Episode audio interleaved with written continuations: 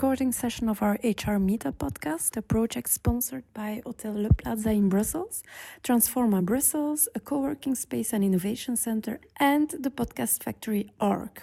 I have today as my guest Claudia Fortes. Hello.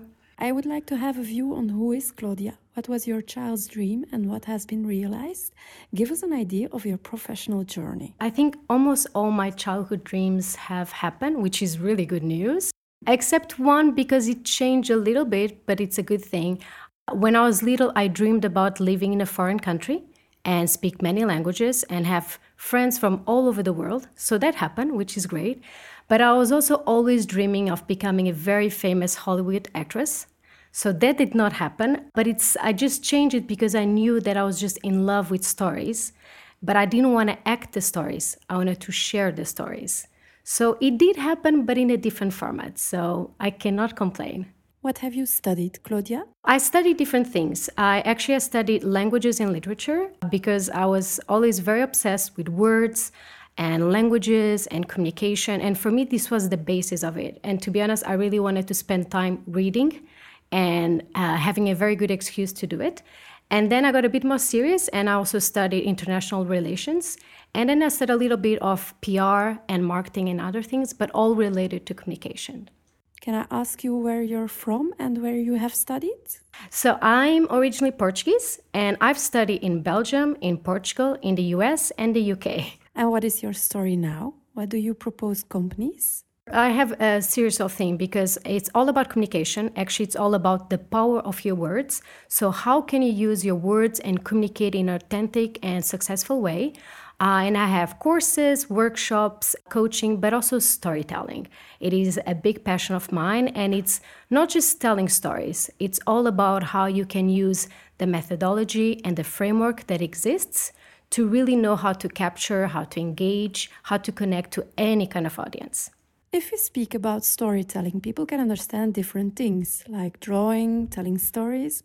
But what is your definition of storytelling? Well, I have a little bit of everything. I have a big one that I do, which is how you craft the message itself, which comes with two things because there's the message of who you are, so that's your backstory, and then there's the message of what you do, what you offer. So there's two parts there, and then there's something else, which is something that I think it's becoming quite a trend, which is data storytelling. And to be honest, I really enjoy it because I find it just combines everything. It combines the rational side that we have with the emotional.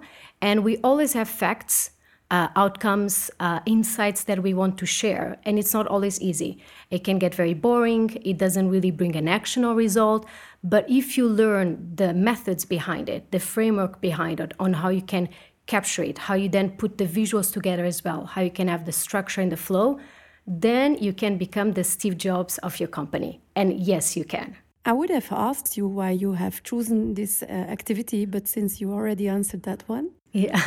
have I gotten it right if it is mainly to have an impact on people in their working environment? Yes, to be, to be honest, for me, I was always driven by everything around communication the words, the how we express ourselves, how we can use stories to capture others. And for me was something that it came easily to me but you know, as you grow up, you discover that it's not so easy for other people. And then for me, it just became, well, maybe if we could all learn how to do it, then we could all just communicate so much more easily. And I know that in the workplace is something that it's very close to everyone's heart. You know, private life it's one thing, but at work you just want to do good. You want to be able to express yourself so your boss can listen to you and see that you have value, that you did a good work, a good job, or with your colleagues, or even build a great team. So for me, that's what really passions me. It's how you can improve how you communicate in any way in your work, in what you do, so you become the best that you can, but you also show the best that you have to offer. That brings us in the direction of the main actors in your activity. Are those the companies or the people working there? Actually, I do both. Either I have groups of professionals that come from different companies, different areas, actually, even different industries, which I find it very interesting, or I have the company itself that uh, hires me to work with one specific group. I like both very much. I like to focus on one specific group that they have in a company, on their challenges, but also like to work one on one or with people from different backgrounds and different industries. So I actually have a bit of everything, which is great experience. What is the need you detected in communication within the companies? To be honest, many, many things. So uh, normally it's step by step because I don't really go and assess or do an audit of the communications. It's more depending on certain needs and when they contact me, which is great. But I find that nowadays, most people, we are very much lost with everything around us. Too much communication? Yes. But above all, I think it's because we don't always know how to manage or find a balance. I've, that's one challenge I find, especially with digital, which is just what it is right now. We're not going to escape and change it, which is also good. There's a lot of good things about it. And then there's another part, which is something that also worked a lot on it because I have a lot of experience on that, which is multicultural. The world is great because we're so global, so connected, but we definitely don't speak the same language. And that's not, even if we speak the same language, of course, at the same time we don't, because culturally there's a lot of differences. And at work, this is making a big, big impact. So it's also something that I work, uh, especially with companies. I always put the component of multicultural because it makes such a huge difference on how they connect and how they relate. So you also need to manage the multicultural aspects. Well, also it's um, more making them see the easy connecting points that they can have if they understand more the other culture and how they can just bring closer or also where they're having their challenges and how to overcome them. And to be honest, that's also what I like with storytelling. Storytelling just brings everyone together. There's nothing like a story because it's universal. It's wired in our brains for millennia now. So there's not one culture that doesn't know stories. So even for companies, I find that it's why it's becoming so powerful because it just brings anyone together, any professional. Maybe a stupid question, but we have here in Belgium three national languages. I know you speak English and French, but how's about Dutch? I, I, just know a little bit. I also know a little bit of German. So yes, I am at fault uh, in this country. But also, I, I enjoy the challenge in countries like Belgium because I think that in terms of communication, it's so much more rich as well. And for companies also, I often give the examples Flemish and French, so they also see where they can easily work to communicate better. And I also really enjoy that work to do with companies. I suppose you have contacts who can help out in, in that case? Yes, yes, that's for sure. And I already had many occasions that I needed someone to help, which is also normal, but it's also trying to find the universal points as well so people understand it. That's also the power of visuals as well. Because a lot of times when you work with companies, you if you also have some visuals, then it's also easier for everyone to understand without understanding the language. This again shows that communication in companies has high priority. So if I am a potential customer who is listening this podcast and I want to optimize the communication within my company, how will you proceed? I suppose you first will listen to the needs. Well, always listen. That's number one in any communication. To be honest, I try to see what are the more urgent points that you have because there can be many things, but where is it that you have a bit more stress or tensions? Is it on some team collaborations? Is it maybe when you're writing reports that people are struggling? Is it when you're building presentations? There's different things, but it's always easier to assess what is the most urgent thing. Where is it that most people are struggling the most? It can even be on daily communications. Some companies have that problem. People really struggle with the amount of emails and meetings and they don't know how to cope with that. So that's what I try first to assess. And what if the communication comes from the different cultures working in a company or virtual teams, for instance? That's a very interesting question. I had it for many years. I actually worked as a consultant for Europe, Middle East, and Africa. So, I mean, this is a lot of different cultures, and it was a great challenge that I learned a lot. And I had always a lot of requests of we have virtual teams, which is something that you have so much nowadays.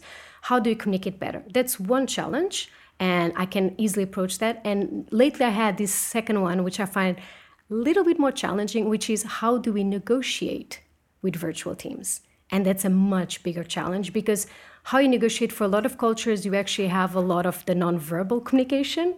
But if you don't see the other person, then you definitely have extra uh, layers there. So then I propose other ways of doing it from a verbal point of view.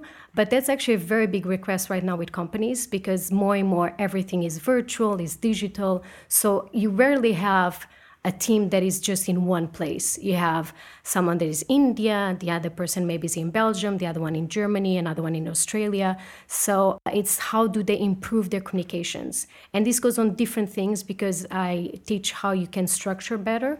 Uh, to organize the roles that you have, and interactions that you have, but also how can you collaborate more easily, and also how can you negotiate in different ways and learn how to do it in a verbal way. So that has been a very good challenge as well. What is included in communication and what is not? It's like you have the miracle recipe to learn how to communicate with everyone, everywhere, and at every time. Actually, it's very interesting because I always I use this quote that is not my own, but I always say that great communicators they're not born, they are made. Communication you learn and you practice. And what is interesting is that there's no magical recipe. That'll be great, but it doesn't exist.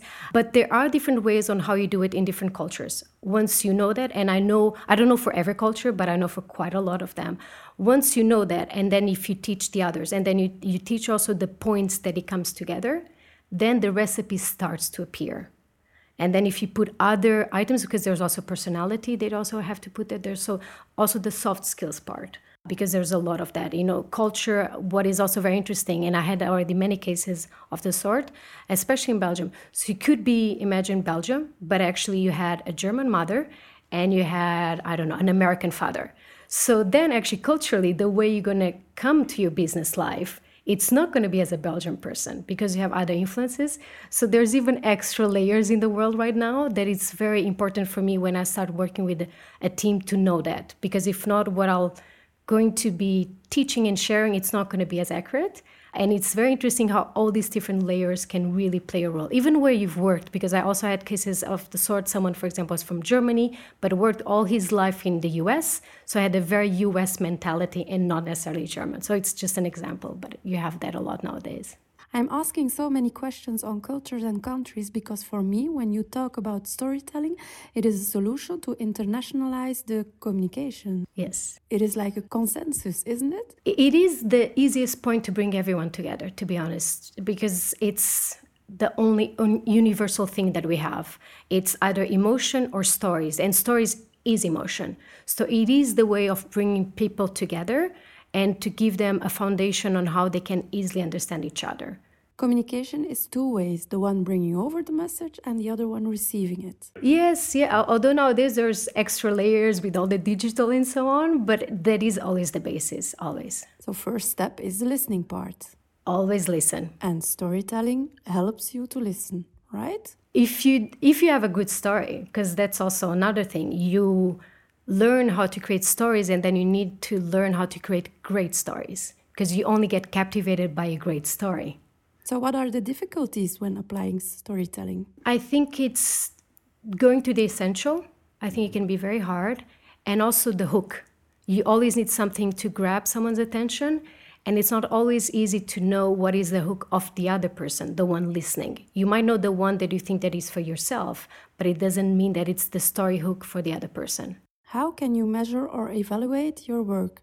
For HR department, this can be an interesting part. Well, to be honest, whenever it is a company training course or workshop, because that's what I do mostly with companies, throughout the course, I always have a very practical side. So it's always about learning the solutions immediately and applying it immediately. So if it is working, it is good. Exactly. So normally, even before you, you go back to work, you're already seeing if you understood. It's almost you're not leaving the room in a way until you really understood and you know how to apply it at your job.